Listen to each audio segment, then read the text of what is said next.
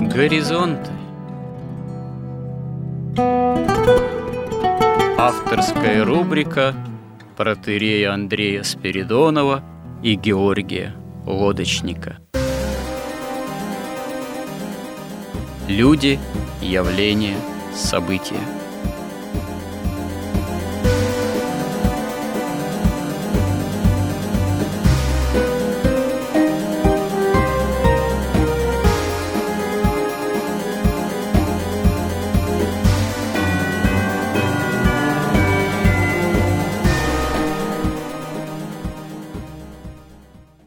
Добрый день, уважаемые радиослушатели.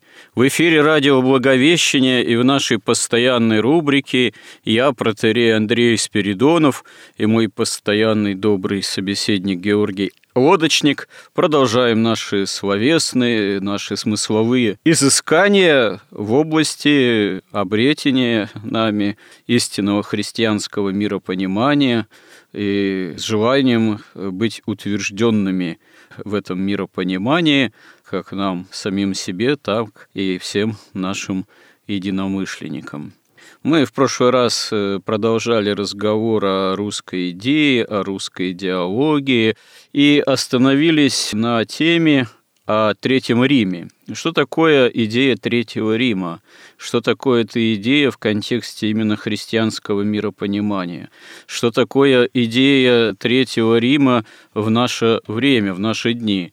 Может ли эта идея послужить формированию новой русской христианской идеологии, именно что современной нам? Мы говорили о том, что формирование этой идеи, русской идеи, русской идеологии, оно и возможно, и необходимо – мировоззренчески нет никаких препятствий для того, чтобы ее сформулировать, сформировать и вообще нам как-то этой идеей вооружаться и предлагать ее и современному обществу, и нашему народу, современному миру. Главное препятствие на этом пути – это нежелание самого общества, части его, нежелание современной элиты, большей части этой элиты, которая, видимо, подспудно ощущает, означает, что принятие ею и нашим обществом, и нашим народом настоящей христианской идеологии, вооруженность настоящей христианской идеи просто-напросто будет мешать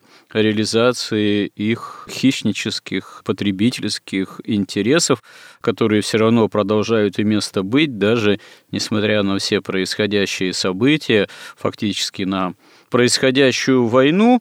И это, собственно говоря, сопротивление самой элиты и части, можно сказать, самого нашего народа и является главным препятствием для принятия именно христианского миропонимания в жизни, в политике, в социальной, и народной жизни. А сформулировать нам, христианам, эту идеологию или эту русскую идею современную, в общем-то, нет для этого никаких мировоззренческих непреодолимых сложностей. О чем мы, собственно говоря, последнее время и говорим. Ну вот и продолжим этот разговор. Что ж такое, допустим, возможности сформулировать новую русскую идею, новую русскую идеологию, идея Третьего Рима? Есть известная формула, которую мы не раз уже упоминали, графа Уварова середины XIX столетия «Православие, самодержавие, народность», которую надо, видимо, несколько скорректировать, ну, потому что что такое православие, понятно, что такое самодержавие, понятно, но очевидно, что самодержавия нет, но можно, по крайней мере, говорить о, допустим, неком самовластии, которое могло бы эволюционировать и в сторону, в общем-то, самодержавия ну, в условиях современной России. Можно говорить в каком-то смысле о, скажем так, местоблюстителе, истинного самодержца. Ну, институт современной президентской власти вполне позволяет это обсуждать. Что такое народность, это, в общем, тоже довольно серьезный вопрос, но и здесь мы тоже можем вполне найти корректные формулировки. Во времена графа Уварова еще не было понятия нации, и даже немного в более, чуть более поздние времена излагавший очень важные для нас э, принципы понимания развития истории как развития цивилизации наш великий русский философ Данилевский, он еще вполне понятием нации так оперировать тоже не мог, потому что оно еще в тот момент, собственно говоря, только начало как-то складываться. Но в наше время понятие нации, оно вполне уже является давно сложившимся. И вот является ли русский народ нацией? Может ли стать русский народ действительно настоящей нацией? И что такое нация именно в христианском миропонимании, вот в этой своего рода триаде? И, ну, имеет смысл тоже еще поговорить. Пока мы решили еще остановиться на понятии Третьего Рима. Вот в эту так сказать, идейную формулировку православия, там, самодержавие, народность или нация. Каким образом может вообще идея Третьего Рима укладываться? Она, в общем-то, гораздо раньше появляется. Она появляется еще во времена, как известно, Иоанна Третьего. И какое-то время мы можем обратить внимание, в общем-то, было вполне уместно говорить, что Москва Третий Рим является Третьим Римом.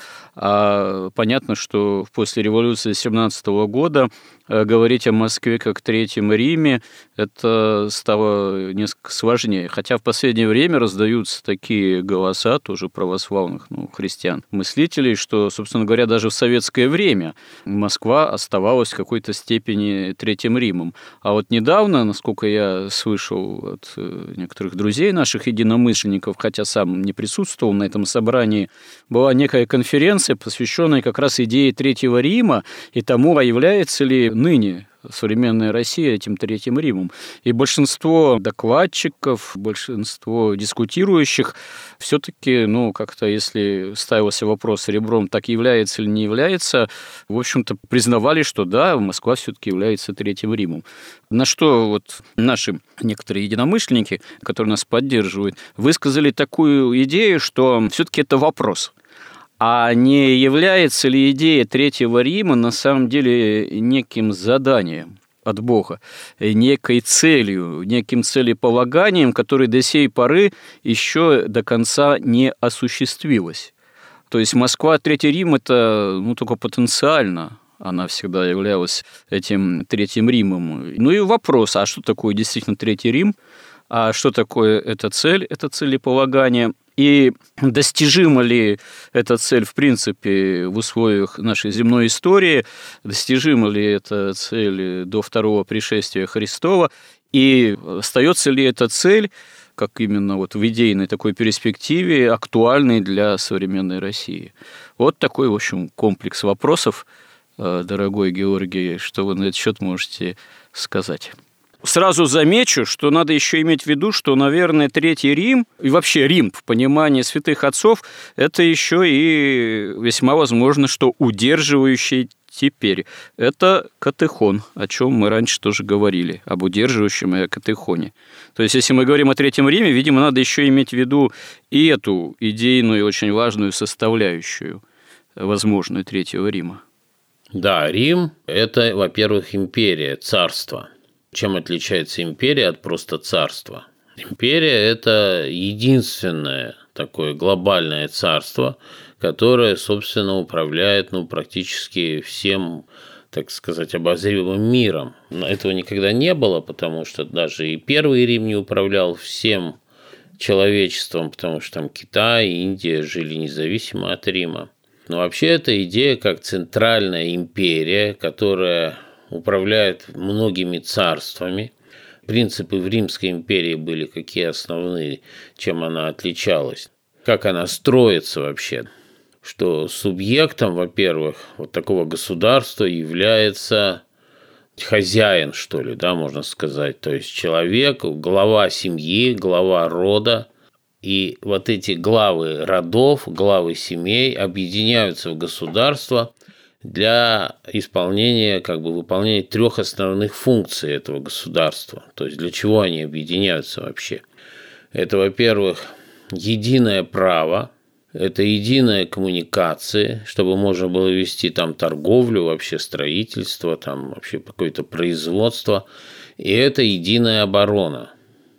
Единое право основано на чем было в Риме всегда, поскольку это царство, оно было основано на истине. И даже Первый Рим, хоть это было языческое государство, но все-таки это не было, во-первых, республикой в основном, в основное время. Во-вторых, это не было все-таки государство выгоды.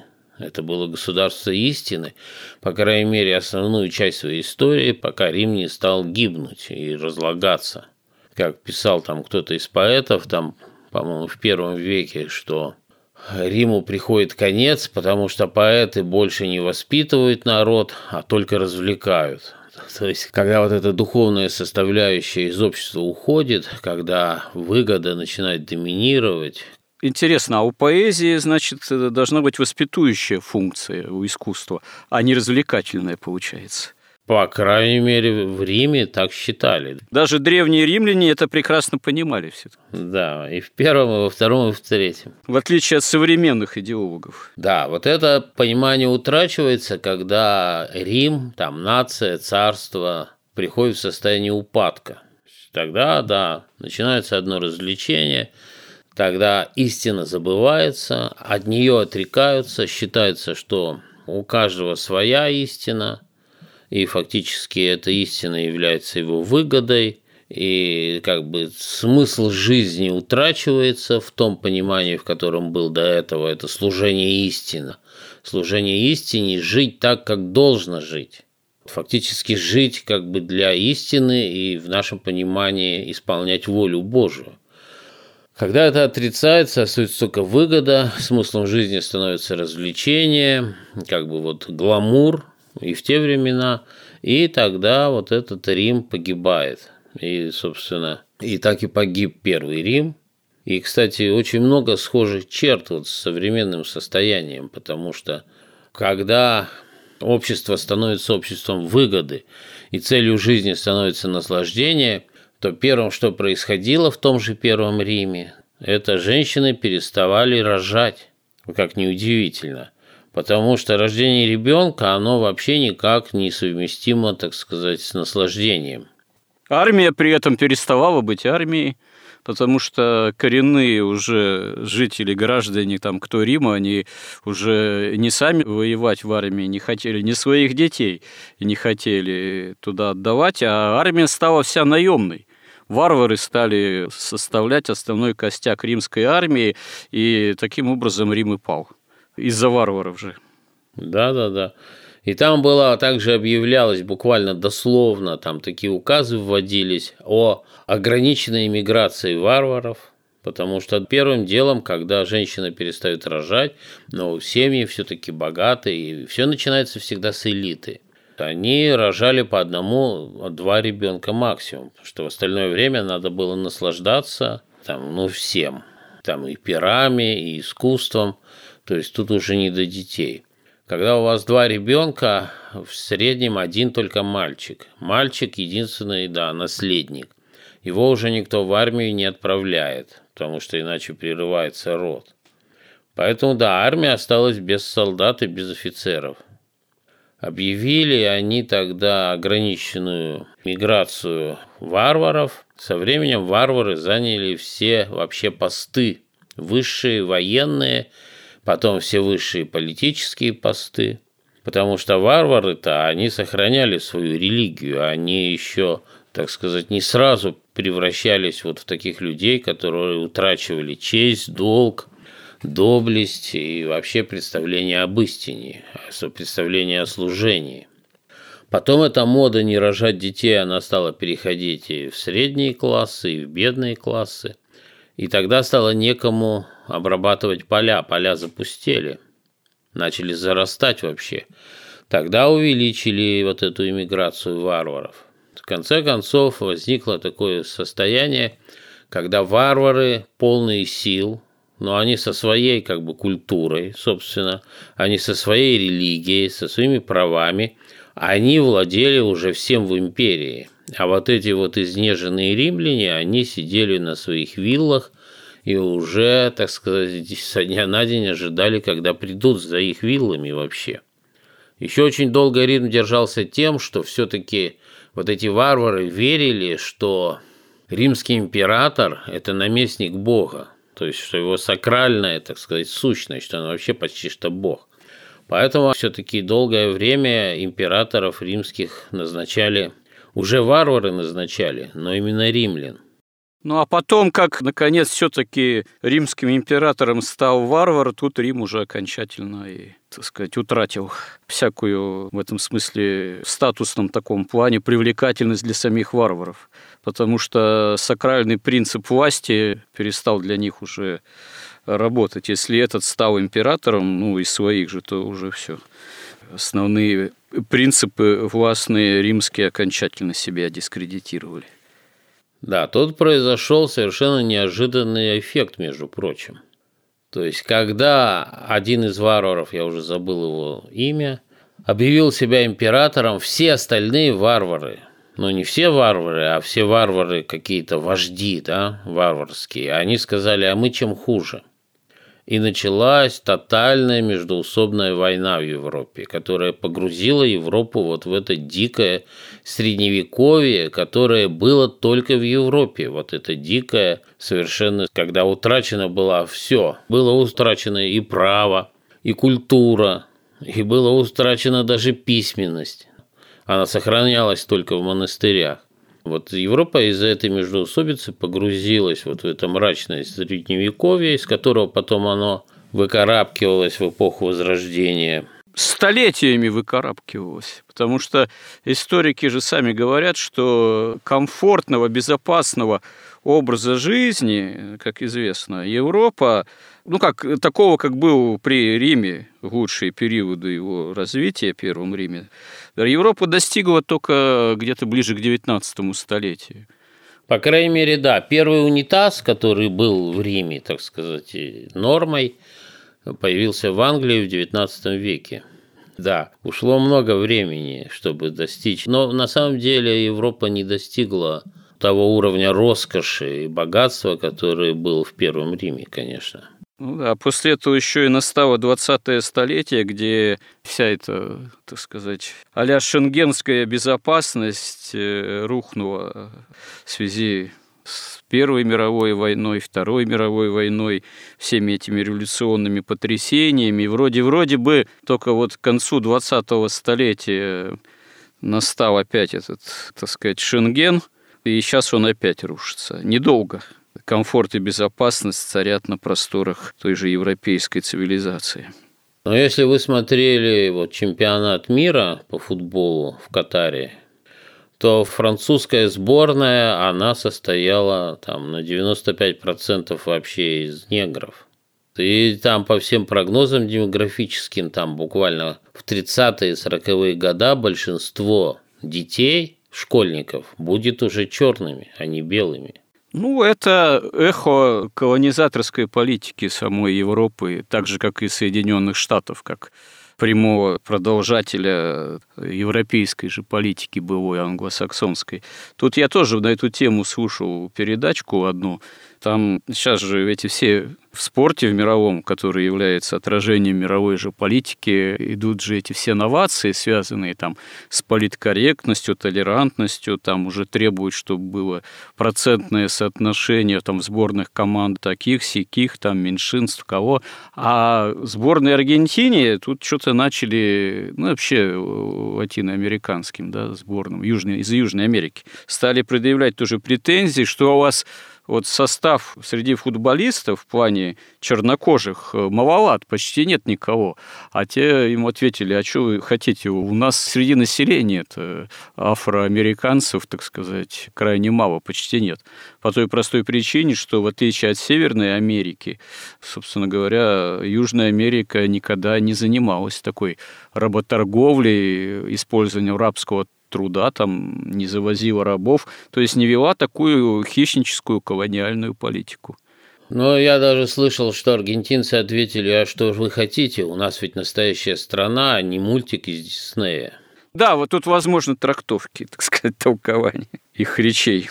То есть это просто повторение того, что произошло с Первым Римом. Утраты Европой веры христианской уже, переход, так сказать, к государству выгоды, к наслаждению И после этого, естественно, использование арабского труда, иммиграция варваров, ну, в современном смысле слова, и, естественно, то же самое смена фактически этнического состава.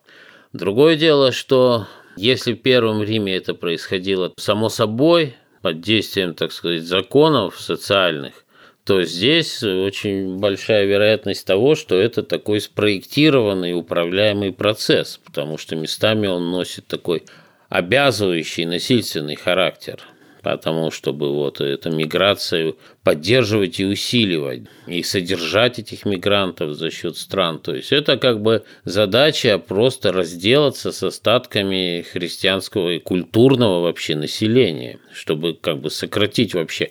Дело в том, что даже вот это вот наше СВО, которое так затягивается, можно предположить, что она затягивается потому, что Европа еще держится, потому что вот эти санкции антироссийские – на самом деле они антиевропейские. То есть Европу хотят исключить из вот бенефициаров вот этой капиталистической колониальной системы. Ну, держится, потому что, как тоже вот некоторые говорят, знакомые друзья, которые там бывают или живут, бизнес там, может, имеют в Европе. Я разговаривал с некоторыми. Они говорят, что просто у Европы довольно серьезный жирок накоплен за все ее былые десятилетия безбедного существования. А может, даже и не только десятилетия, может, и столетия, в том числе колониальной политики.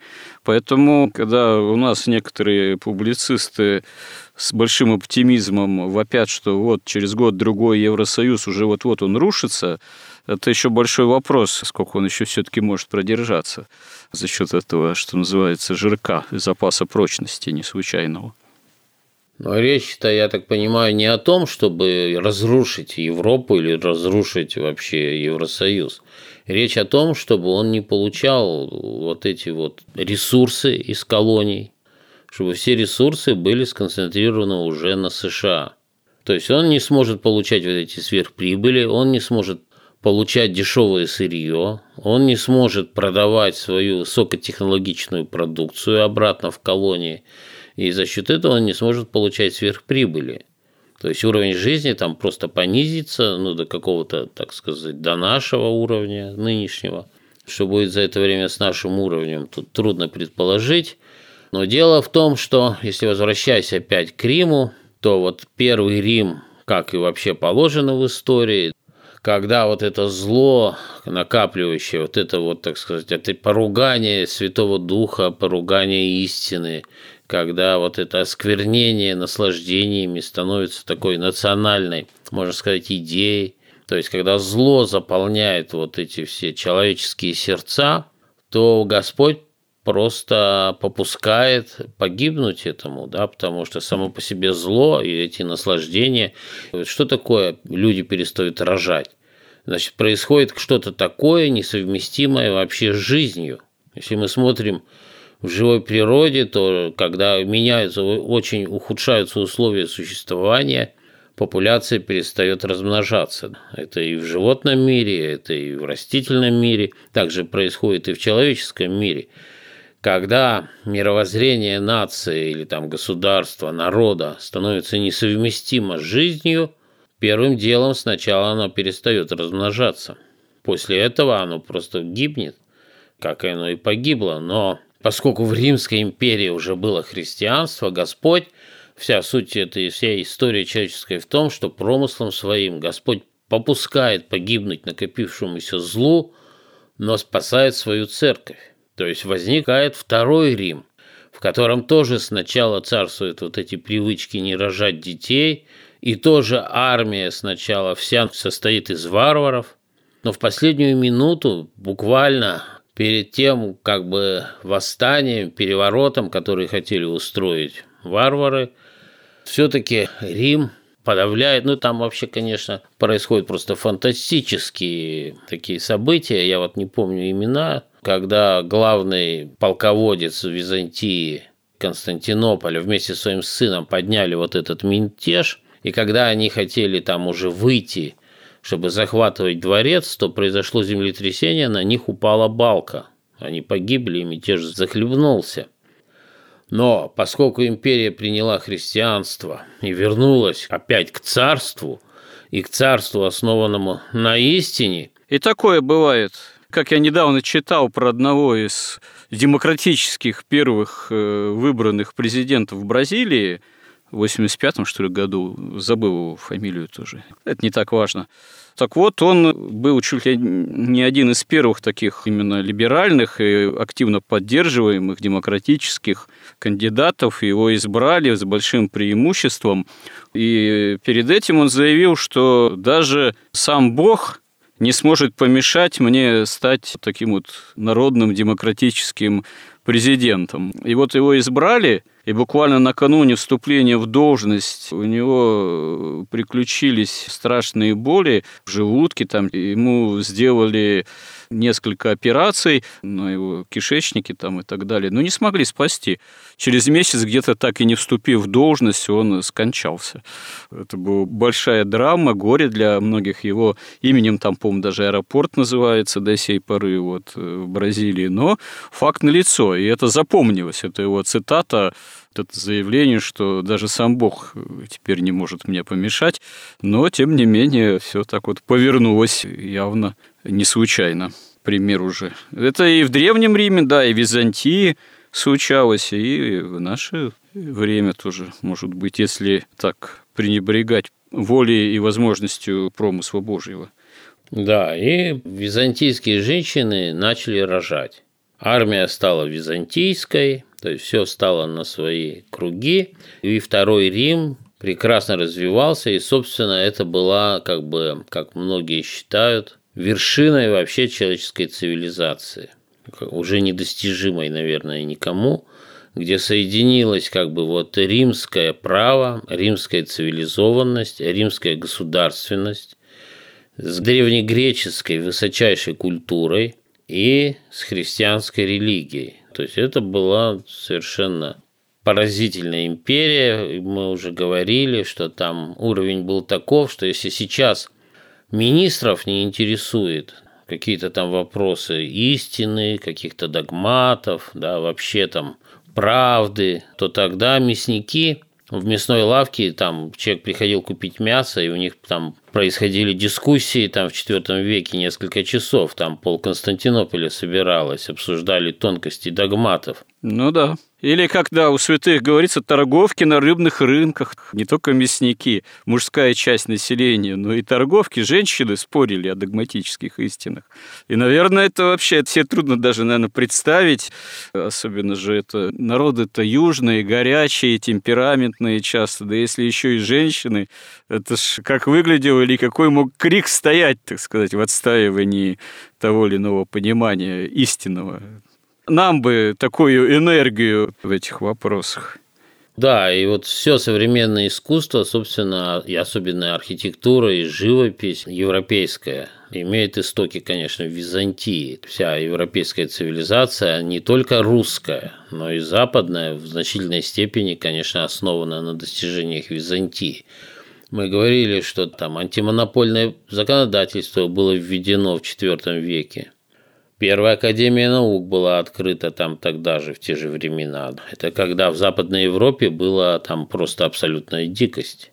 И все шло, ну, конечно, не совсем прекрасно. Там были дворцовые перевороты, и там убийства, и как, ну, всегда зло, оно из этого мира как бы неустранимо. Смены династии, иконоборчество, например. Да, ереси. Ереси. Причем это же вот тоже, что интересно, проявление той или иной ереси, оно вполне может оказаться инспирировано или какими-то корнями связано с какими-то социальными, политическими процессами. Тоже иконоборчество, оно было связано с приходом другой династии, к примеру. Вот это тоже было не случайным. Это все, да, чрезвычайно интересная история, а то, что все идеально в истории никогда не бывает после грехопадения Адама и Евы. Это очевидно. И в христианской истории, к сожалению, не бывает, чтобы только всегда вот царил мир, покой, тишь, благодать и никаких, так сказать, возмущений или, как в наше время бы сказали на умном языке, фруктаций, так сказать. Да, и вот этот второй Рим, христианский второй Рим, существовал там сколько, 1200 лет – То есть это совершенно поразительное достижение, конечно. Ну, тысячелетие. Константинова эпоха – это тысячелетие. Почему некоторые современные вполне толкователи говорят, что вот это вот в апокалипсисе, в откровении Иоанна Богослова, апостола святого, где сказано, что святые будут царствовать со Христом тысячу лет – в символическом отношении это действительно единственная в своем роде в истории человечества пока эпоха, несмотря на все нестроения, действительно тысячелетнего царства, такого вот второго Рима. Это в какой-то степени для истории период, если не идеальный, то в идейном отношении самый, наверное, стабильный. Да, и все кончается со Вторым Римом, когда они принимают унию – то есть, когда они отказываются от чистоты догматов православной веры, то есть они фактически выгоду, политическую целесообразность поставили выше истины, после чего Второй Рим перестал существовать. Ну да, как раз-таки государство истины, о чем мы и говорили неоднократно, встало на путь, движущийся к государству выгоды. И это и стало концом для государства истины, то есть для Второго Рима. Да, возникает Третий Рим. Но тут мы видим, чем все-таки отличается Рим от любой другой империи. Например, вот от современной там империи такой масонско-каббалистически американской, скажем, да, такой капиталистической империи. А отличается тем, что это государство истины. Это империя истины, основанная на истине, на христианской истине, по сути дела. Но в принципе она должна быть хоть на какой-то истине, но не на выгоде. Возникает Третий Рим, который принимает, сохраняет чистоту догматов и как бы должен наследовать Византии, которая в культурном, там, в области искусства, экономики, там, архитектуры достигла наивысших вообще просто каких-то достижений. Но тут мы говорили уже, что Петр I, сознательно или нет, но он меняет идею, вот эту русскую идею, что Москва – Третий Рим, и четвертого не будет, то есть он должен существовать до второго пришествия Христа. Он меняет вектор, то есть вместо того, чтобы наследовать Византии, мы пытаемся догнать Европу, которая уже давно в значительной степени становится секулярной, где уже не только католики, но уже и протестанты, где уже давным-давно царствует выгода, которую каким-то образом пытаются совмещать и, с, в общем-то, с христианством, с христианской истиной, но, по сути дела, просто торгуют этой истиной, торгуют Христом. Недаром такое слово есть в русском народе христопродавцы. Собственно, это прямо относится к Европе. И вот Россию, по крайней мере, элиту русскую, Петр I направляет вот на такой на новый путь. Но не факт, мы об этом уже говорили, не факт, что сам Петр I сознательно такую цель ставил, но это произошло, по сути, да, действительно некая смена вектора движения всего русского общества, в первую очередь элиты, дворянства, да даже не просто смена, допустим, направления движения элиты, а формирование новой элиты, которая именно в этом направлении это и движется, собственно говоря. И движение это было, может быть, и не единым это, может быть, э, народ-то все-таки сразу в этом направлении не двигался, он сопротивлялся. И, собственно говоря, между элитой действительно успешно, как казалось, самой элите, движущейся в этом направлении, про западном направлении, к сожалению, выгода, комфорта, это родило раскол для других представителей самого народа, для крестьянства самого. Ведь крестьянство-то, оно же ведь не двигалось вместе с элитой в направлении выгоды и комфорта. Народом просто и не занимались. Элита, прежде всего, занималась сама собой и способами извлечения доходов, так сказать, из самого же народа. Понятное дело, что там в течение 19 столетия предпринимались разные рода попытки там реформировать, там и само так называемое освобождение крестьян, там и земская реформа, и так далее и тому подобное. Это все как бы отражало обеспокоенность части, ну, может быть, наиболее совестливой элиты по отношению к народу, но в конце концов результат-то налицо, это все равно революция, это социальное потрясение, это уничтожение части как раз этой же самой элиты, изгнание элиты, части бедствия все равно народное, потому что ни земли народ все равно не получил, ни свободы, как известно, все равно не получил, несмотря на все процессы, так сказать, индустриализации, милитаризации, которые, собственно говоря, с Петра Перота и начались, которые ну, всегда, в общем-то, за счет народа-то и осуществлялись. И здесь вот как раз я и хочу вернуться к тому вопросу, с которого и начал. А Третий Рим-то, он все-таки имел место быть скорее в потенции, чем реально вот он осуществлялся на протяжении нашей истории нескольких столетий последних. Что с ним стало после Петра? что с ним стало было при советской власти, так сказать, что сейчас с этой идеей? Мы уже ее исчерпали еще раньше значительно, или мы еще к ней всерьез и не приступали? И в этом смысле все впереди, или уже бесполезно за это браться? А, вот тут как раз, да, все интересно получается. Дело в том, что если мы говорим, что Рим – это, во-первых, империя, империя как царство, и царство, основанное на истине, а не на выгоде, то можно сказать, что до перестройки Третий Рим существовал. Потому что хоть и Петр I направил в сторону Европы, так сказать, развитие России, но все-таки русская аристократия, она все-таки руководствовалась идеями, а не выгодой.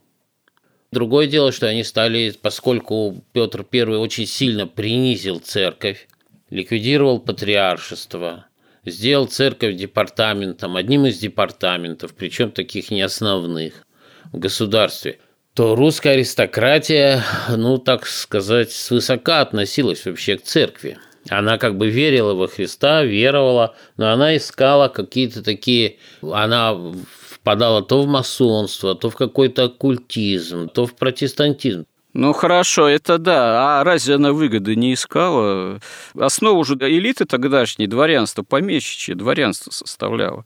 Разве оно было вынуждено в каком-то смысле или не вынуждено пользоваться дарованными ранее свободами? Но оно всегда было вынуждены искать э, средства собственного существования, для кого выживания, для кого обогащения за счет имеющихся земель, за счет имеющихся крестьян крепостных. И там, ну, очень все так как-то складывалось по-разному. Если даже почитать наших классиков XIX столетия, ну, очевидно же, что вопросы как раз-таки выгоды, они всегда были весьма-весьма актуальны, а для многих представителей элиты, дворянства же помещиков были, может быть, главными. Я тут недавно одну дискуссию как-то слушал тоже в современных там, средствах массовой информации наших. Там возник спор о том, что творилось в русском обществе, в русских элитах в XIX столетии, там, ну, перед революцией и ранее.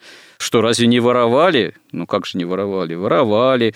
А если, говорит, почитать, поднять документы, там архивные разные строительства, там, железных дорог, мостов, ну, которые в 19 столетии активно предпринимались. Ну, там то, что сейчас бы назвали откатами, распивами, коррупцией и так далее, тоже себе вполне процветало. Но на это, на это, что интересно, один из оппонентов заметил, что была большая разница. Тогда большинство этих капиталов, пусть и имеющих коррупционную, как бы сейчас сказали, составляющих, оно не утекало за границу оно все равно большей частью оседало в российской экономике, в российском там обществе и употреблялось все-таки, так сказать, использовалось внутри отчизны, в отличие от нашего времени. Ну, вот интересный такой тоже момент, спор. Но так или иначе, возвращаясь к вопросу о Третьем Риме и элите, составляющей его еще и дореволюционной, но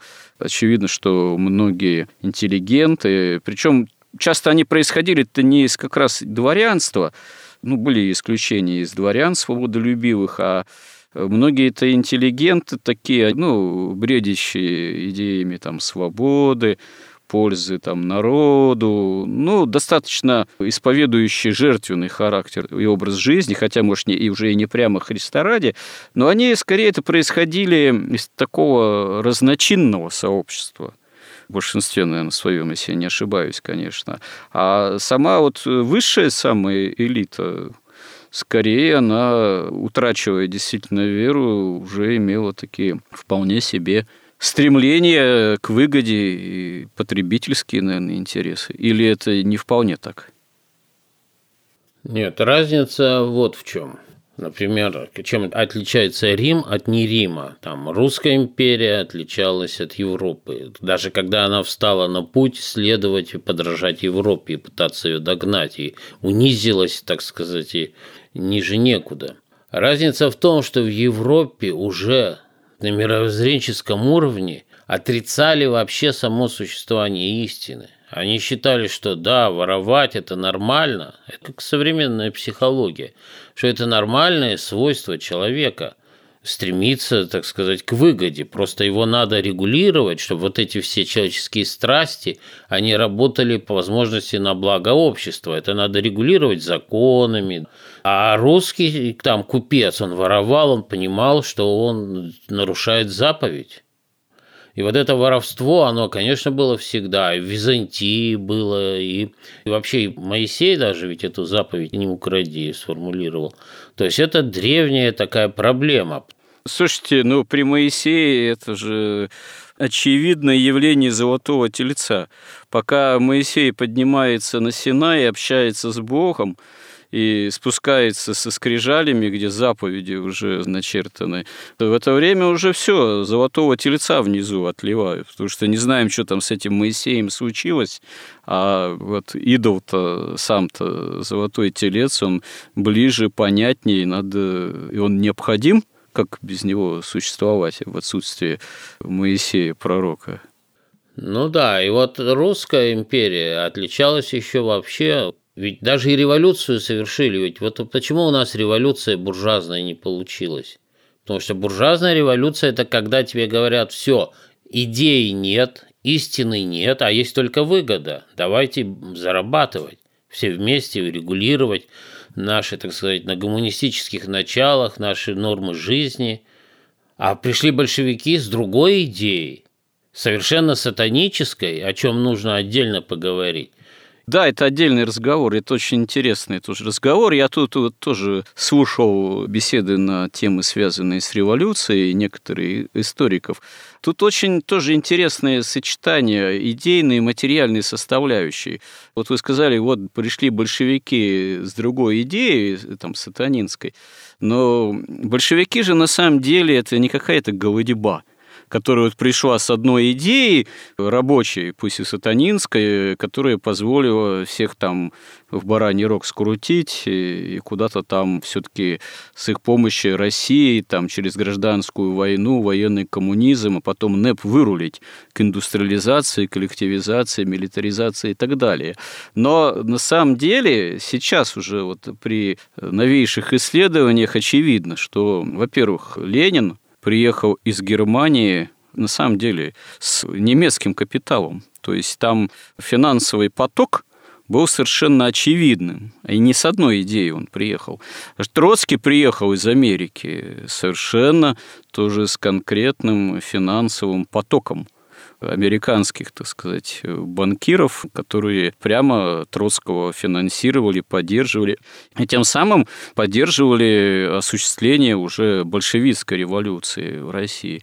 То есть немецкий капитал, американский капитал, плюс еще одна из самых крупных выдающихся личностей большевистских, Яков Михайлович, так сказать, Свердлов, который, правда, меньше всех прожил, и непонятно, своей ли смертью он умер в 19 году, он был одним из самых, судя по всему, согласно современных же исследователей, один из тоже важных лиц, аккумулирующих внутренние капиталы для революции, начиная еще с деятельности его на Урале – ну и так далее и тому подобное. Это еще более подробное, видимо, исследование этого вопроса, что в плане идейном подкрепляло большевиков на уровне, так сказать, капитализации, выражаясь современным языком революции, самой источников ее финансирования, это еще ждет подробного, наверное, исследования. Но просто очевидно, что на самом деле такие революции, такие перевороты, они не делаются только с помощью одних идей, не подкрепленных конкретными, ну, что называется, финансовыми вливаниями и очень серьезными вливаниями. Ну, это да, понятно, что революция – это все эти большевики, это внешняя сила, это сила, разрушающая Российскую империю, как раз Третий Рим, но мы говорим о том, была ли Россия Третьим Римом, то есть было ли это царство идеи. Это было настолько царство идеи, что даже третье сословие которое должно руководствоваться вообще-то выгодой исключительно, но оно должно подчиняться высшим сословиям, которые руководствуются истиной.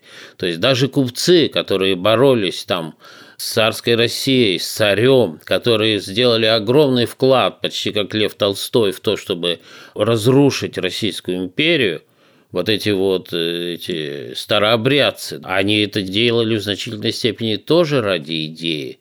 И самое главное, что народ, ведь мы говорим сейчас не о злонамеренности Ленина, Троцкого и Свердлова, да, и вообще тех каббалистов и масонов, которые сознательно разрушали, уничтожали удерживающего, уничтожали Третий Рим. Мы говорим о народе, который отверг буржуазное, так сказать, счастье, демократическое счастье, вот это вот торжество выгоды всеобщей, частной, и избрал вместо вот этой выгоды, он избрал сатаническую в чистом виде идею построения царства земного. Но он даже сатаническую идею предпочел выгоде. Настолько это был Третий Рим. И даже Советский Союз, он держался, ведь народ жил в полной нищете. Но он жил только идеей. И вот только 30 лет последних мы живем уже не в Третьем Риме, где у нас элита все государство основано на краже, основано на выгоде, основано на силе, да, на насилии, где вообще уже не осталось остатков даже правосудия. Правда, правосудия не было и в большевистской России, в Советском Союзе. И вот сейчас вопрос стал ребром.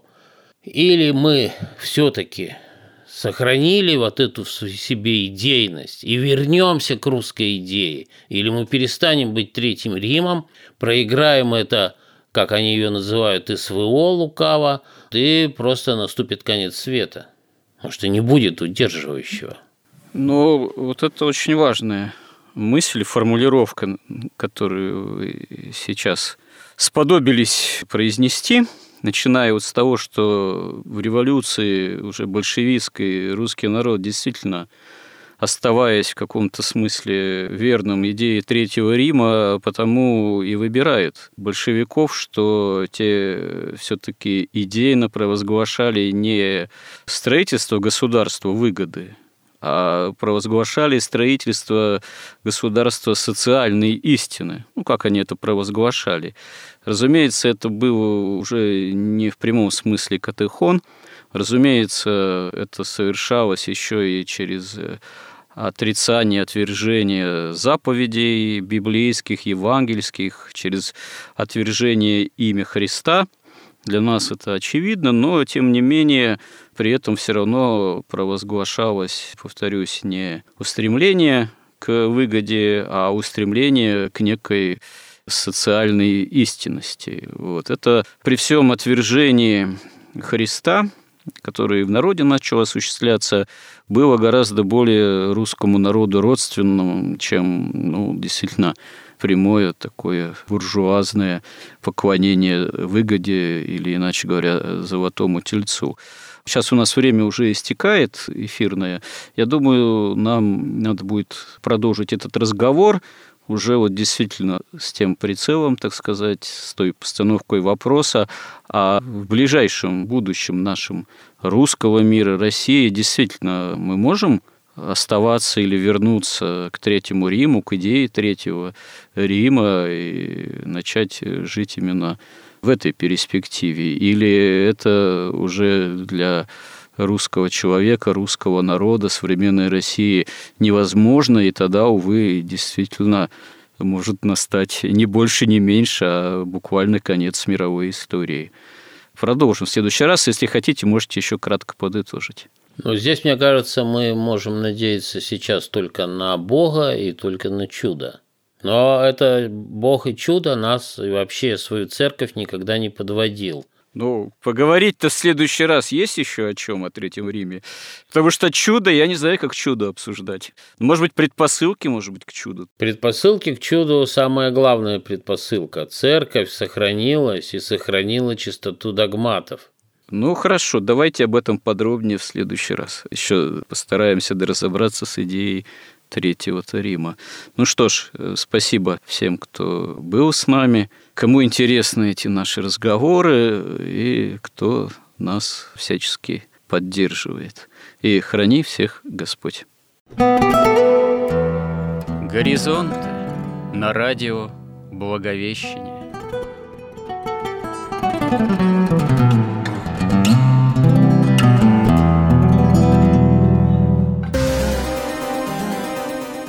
Разговор вели протерей Андрей Спиридонов и Георгий Лодочник –